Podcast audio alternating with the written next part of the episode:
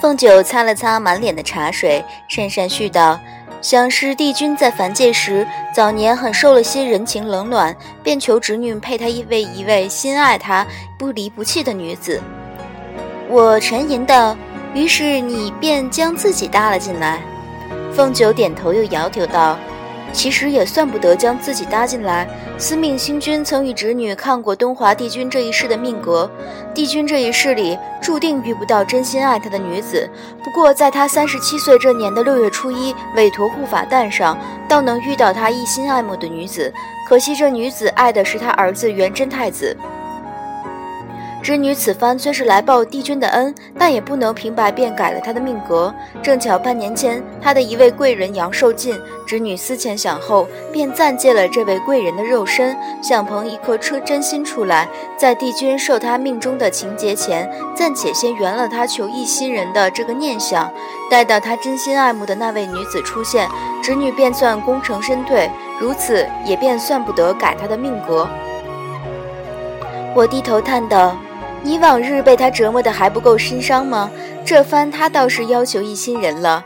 做神仙时，他若也是这个愿望，你对他痴心那么多年，便算早还清了。凤九颓然道：“姑姑说的很有理。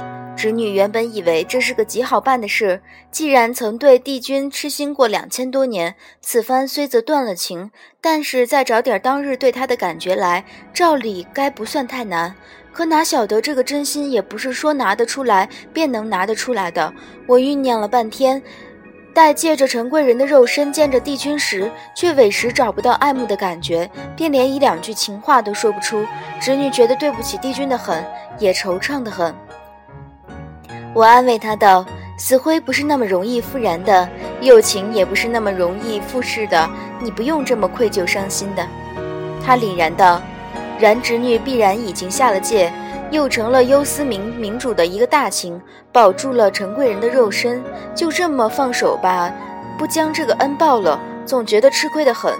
苦想了两日，他顿了顿道：“侄女只得在自己身上下两声咒，受法术的束缚，白日里必得按照陈贵人生前的性子，做出爱慕帝君的形容，太阳下山方能解脱。”却不想陈贵人生前是这样的性情，每每入夜回顾一番白日的形容，侄女都觉得痛苦万分，委实太丢人了。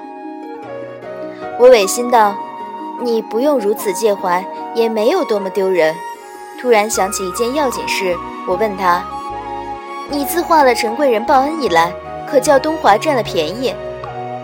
他愣了一愣，摇头道：“嗯，先前陈贵人便不是多得宠的。”我借了他肉身后，额间胎记长出来，被一个混账真人判作妖花。帝君虽没将我打入冷宫去，却再没到我院儿来了。我哑然道：“那你每日做些爱他爱得要死要活的姿态，却有什么意思呢？”他郑重道：“须知真心爱一个人是件很需要敬业精神的事，万不能当着别人的面爱，背着别人的面就不爱了。”我打了个哈欠。见金凤九这个光景，倒还叫人放心。若他能顺顺利利地将自己这个安报了，不用我与他几个叔叔担着，也并没什么不好。我顺通透在心里过了一遭，正准备让油水滴答的凤九回去将自己洗刷洗刷睡了，平地里却刮了阵锐气腾腾的风。这紫竹院想来是个福地，今夜想来是个吉时。折颜在半空里显了形，神色竟有些疲惫。苍天大地，这是多么难得一见的情景！该不会是他又的做了什么，将四哥惹着了吧？我不动声色喝了口茶，他果然道：“丫头，真真这些天有来找你吗？”那声真真，生生将凤九激得一抖。听了这么多年，小丫头竟还没有习惯，真是可怜。我摇头道。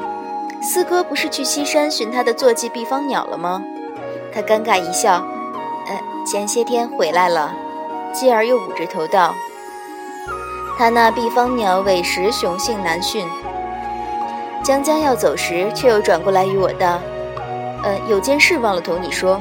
你去东海赴宴的第二日，天君的孙子夜华来桃林找过我，同我打听三百年前你的旧事。”我惊诧道：“啊？”他皱了皱眉道：“我告知他，五百多年前你生了场大病，睡了两百多年才醒过来。他也没有再问什么，便走了。丫头，你同他的这桩婚事，不会又是要黄了吧？